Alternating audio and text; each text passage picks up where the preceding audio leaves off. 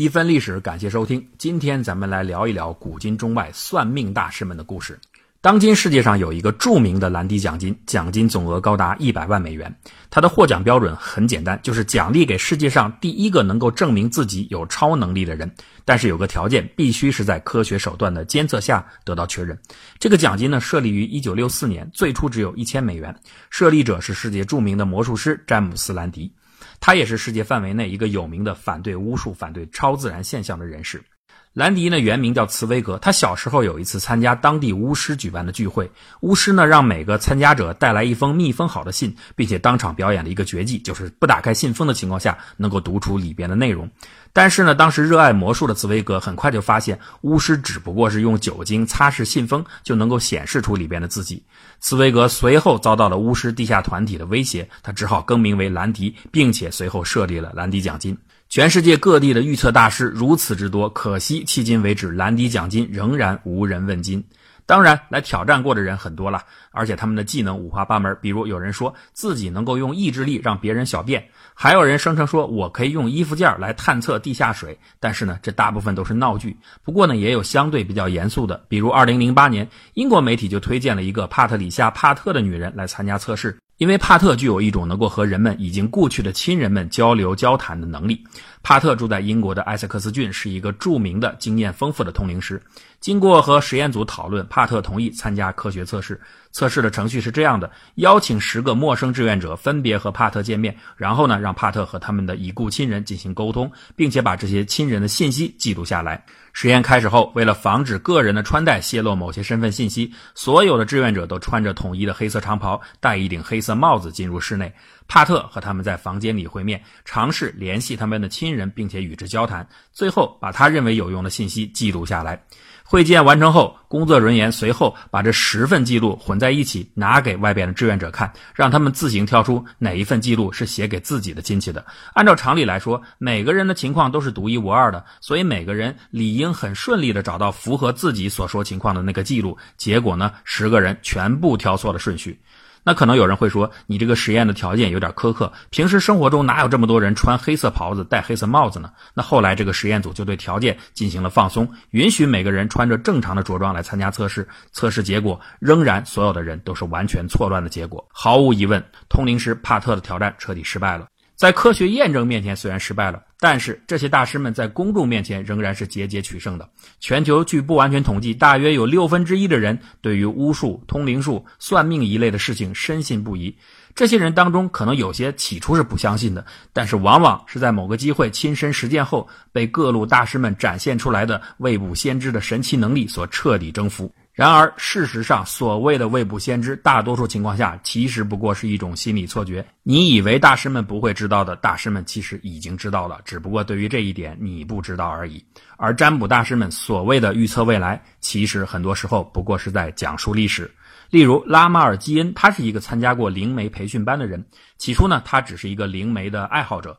后来呢，发现灵媒行业当中有种种令人不齿的骗术后，他就决定披露这一切。他指出，所有的灵媒终端看似完全不同，相互独立，各自经营，其实大部分都在背后形成连接，构成了一个庞大的网络。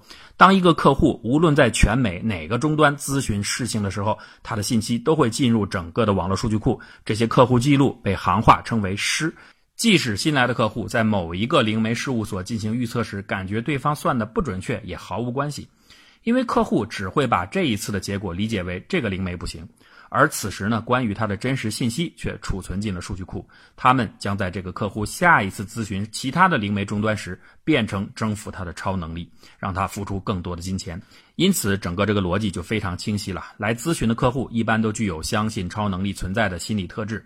整个灵媒团体先付出一两次预测错误的代价，换取客户的正确信息，之后再利用这些正确信息征服客户，并且获取更多的金钱。所有的灵媒都在这个网络上获益。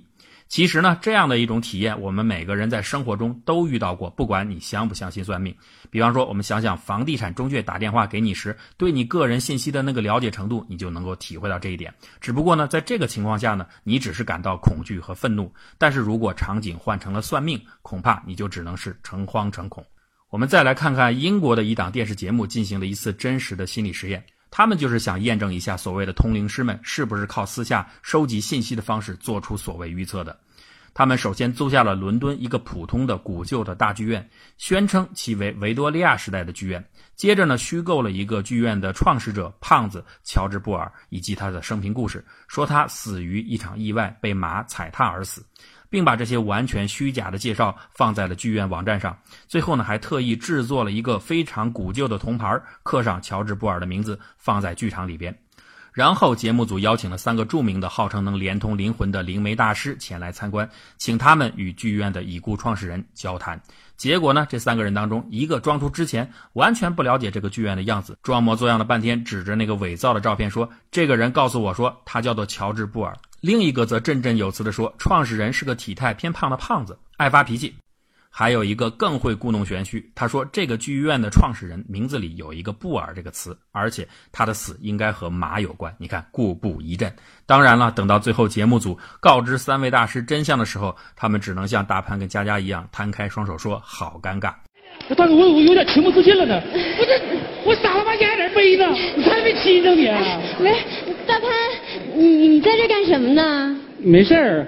我就是寻思送你个花然后再送你个苹果。拿来吧。好尴尬呀。不过呢，算命大师真正的本领可不是仅仅只靠做这些功课就行了，人家真正的看家本领还是对普通人心理的洞察和掌握，这就是通常所说的冷读术，也就是通过在线的交流和观察获取关于你的信息。这一点都不神秘，只是一些经过训练就能够掌握的心理技巧。我们先来做一个藏宝图实验。假设你是一名大盗，手中有一包宝物，给你一个正方形，代表一块土地，请你在正方形上随意选择一点作为藏宝地，然后标记在正方形当中。请大家都在心里默记一下自己标记在哪儿啊。然后呢，我们现在请大家设想一下，如果我先后找来了一百个大盗来藏宝的话，那这些宝物会形成一个什么样的分布呢？是不是完全随机分布、毫无规律呢？可能多数人猜测应该如此，然而实际的实验结果证实，大多数人会把宝物放在正方形的两条对角线的附近。对照一下你刚才心中的答案，是不是这样子？如果不是，那恭喜你，你又一次成为了百里挑一的奇特的人。我想，如果咱们今后谷歌古典节目中做的实验里边，总有很多观众选择的是那些比较稀少的结果选项的话，那只有一个结论，就是我们的节目吸引来的都是中国的精英，或者是未来的精英。好，那这个实验说明什么呢？我们都认为自己是独一无二的，然而真正的心理学研究就告诉我们，人们并没有自己想的那么独特。许多算命师就会利用这个特点，比方说他们会说你的左膝上有一个伤疤，全世界三分之一的人左膝盖上或多或少有伤。你有一张亨德尔的唱片，美国将近三分之一的人有这张唱片。你家里边有个人叫杰克，五分之一的人有一个亲属叫杰克的。你有一双特别讨厌的鞋，女生几乎全都有，对不对？著名的心理学家理查德·怀斯曼讲了这么一段自己的真实经历：一位1934年出生在英国的一个传奇的通灵师参加了他设计的实验。在实验中，怀斯曼亲眼得见这个通灵师通过交谈就完全征服了志愿者，使志愿者对自己的超能力深信不疑。实验结束后，通灵师毫无保留地把技巧传授给了怀斯曼。这可以概括为以下几个心理特点：第一个，无比钢弧效应，就是大部分人都自我感觉良好，所以呢，你就要不断的暗示给客户他很棒，他很强。你行，你不是一般人。行，你行，你不是一般人。你行，你不是一般人。怎么样？让我整出自信来了吗？你行，你 第二个呢是一致性效应，就是每个人都愿意相信自己想要的结果，所以通灵师往往就会说一些两头堵的话。那每个人呢就会根据自己的心理需要选择自己想要的那一种情况。第三个呢是自我发现作用，就是本来没有任何意义的一种信息，人们就会按照自己内心的环境去做不同的解读。所以呢，通灵师往往不说太明确的话，留给客户自己去解释，越解释就越相信。第四点呢是鱼叉效应，就是每个人都有自己关心的话题，那通灵师呢往往就要暗中的试探，找到合适的切入点。第五个呢是独特性偏差，就是每个人都以为自己很独特，殊不知很多的结论其实通过统计规律就已经得到了。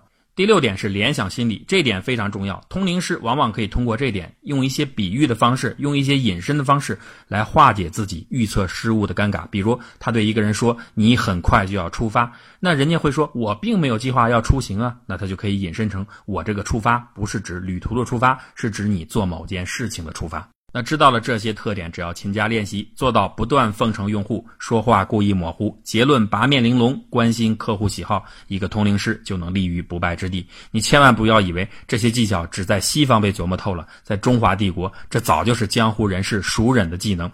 江湖上有江相派，他们的心理盘问技能称为十三黄。什么是十三黄呢？就是十三种技巧。水火黄，水就是穷，火就是富。水火黄就是判断人的穷富，再决定要钱的多寡。例如，你看到一个人钱包里只有现金，没有信用卡，那多半就是火而非水。那看到没事就低头看手机的人，多半是水而非火。自来黄就是通过对谈让对方自己泄露消息。例如，给客户看一个神秘的条目：父生于水年，母死于火年，方合此刻。那如果来人就问什么是水年火年呢？那多半就说明他母亲不在了。因为如果不然的话，他会反驳你说的不对，或者这样问你是指将来还是过去？你看，通过这样一个问答就获取了某些信息。自来黄的条目技巧还有很多，客人都是在不自知的情况下把信息悄悄地告诉了相师。地理黄是凭借来客的籍贯来进行推测推理。例如，从前四亿的人多为华侨，所以碰到四亿人，你就可以问他是不是骨肉离多聚少啊？又比如东江人多是军警两界，因此呢，就可以问他是不是武职峥嵘，或者是为人重武轻文。除此之外呢，还有推测兄弟的比肩黄，推测父母的乾坤黄，推测夫妻的金树黄等等，都是一些盘问技巧。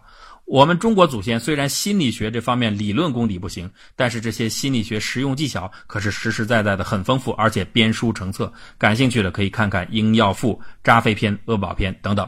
这里边呢有大量的术语，看相呢叫做搬木，占卦叫做扣金，算命叫做问丙，看风水叫做寻龙，寻龙诀就是这里来的。丈夫呢叫做七，妻子叫做八。你只有懂了这些术语，你才能看懂这些心理实用手册。比如《应药赋》中说：“八问妻，喜者欲凭子贵，怨者实为妻仇。七问八，若非八有事，定然子息艰难。”就是说，老婆问老公的事儿的话，那脸上高兴的人肯定是自己生了男孩，那仇怨的人肯定是为自己的男人发愁。老公要是问老婆的事儿，要么是红杏出墙，要么就是生不出孩子。还是给大家讲一个清末著名的大师玄机子张雪安扎飞的故事。扎飞就是骗人啊！光绪三十二年，顺德大梁有一个龙二公子，他的爸爸是做官的，家财豪富，光是每年收租就有几十万担。张雪安打听清楚以后，就安排人手去扎他的飞。当时的大梁啊，有一个著名的鬼屋，没有人敢住。张雪庵就把它租了下来，带着十几个仆人，吹吹打打的就入住了鬼屋，并且四下发帖子，说自己云游四海，广结善缘。一时间，大梁无人不知，成了头条新闻。龙二的手下有一帮打手，其中有个外号“打斋鹤”的人，他就撺掇着龙二说：“你带领一帮年轻人，咱们故意设个局去砸这个张雪庵的场子。”他跟龙二呢就决定互换行头，直接就闯到了玄机子的房间里。打斋鹤当时穿着一身公子的华服，坐在正中间，龙二呢却扮成帮闲躲在一旁。没想到这个玄机子一出来。别人不拜，径直走到龙二跟前，深施一礼，说：“这位公子受父亲福荫，家财何止百万？我看你们两位是故意主仆一位来考在下的眼力。”于是呢，众人皆惊。接着，张学安更是语出惊人，说：“龙二公子的外阴处有一粒朱砂痣，如果能够听他指点，将来可以横发功名，做到六部尚书，权倾朝野。”这下大伙更是吓傻了，这么隐私的事情他怎么会知道？一定是神人。所以呢，纷纷惊为天人，无不膜拜。结果呢，一场相看下来，龙二公子花了白银一千两，并且呢，名传大梁城。大梁城的官绅名流纷纷来找张雪安求教，只两三个月间，他就捞了一万多两白银，立刻呢又云游别处去了。这就是所谓中国的古谚语“医要守，相要走”的道理。你一直在那儿，你不是等着露底儿吗？那么说来说去，张雪安为什么这么神呢？答案简单的不能再简单，因为那个打斋鹤就是他安排的线人。好了，今天的故事讲完了。最后用一个段子作为结束：在上个世纪八九十年代，中国兴起了一轮火爆的特异功能热——气功热，美其名曰人体科学。有一个非常火的大师，叫做严新，他擅长隔空取物。当时许多领导干部和社会精英都深信不疑，有一位领导甚至要求清华大学的张孝文校长聘任严新为教授。张校长碍于上命难违，只好表面上完成了手续，最后请严大师到清华领取聘任证书。严新一听，兴高采烈地来到了校长办公室。张校长满脸堆笑地说：“严大师，您看，您的教授聘任证书已经盖好章了，就锁在我的办公室抽屉里。听说您擅长隔空取物，现在就请您把它拿走吧。你看，骗子能打开的都是忘记上锁的抽屉。当然，最后我还得补充一句：人家不上锁，你也不应该去拿。”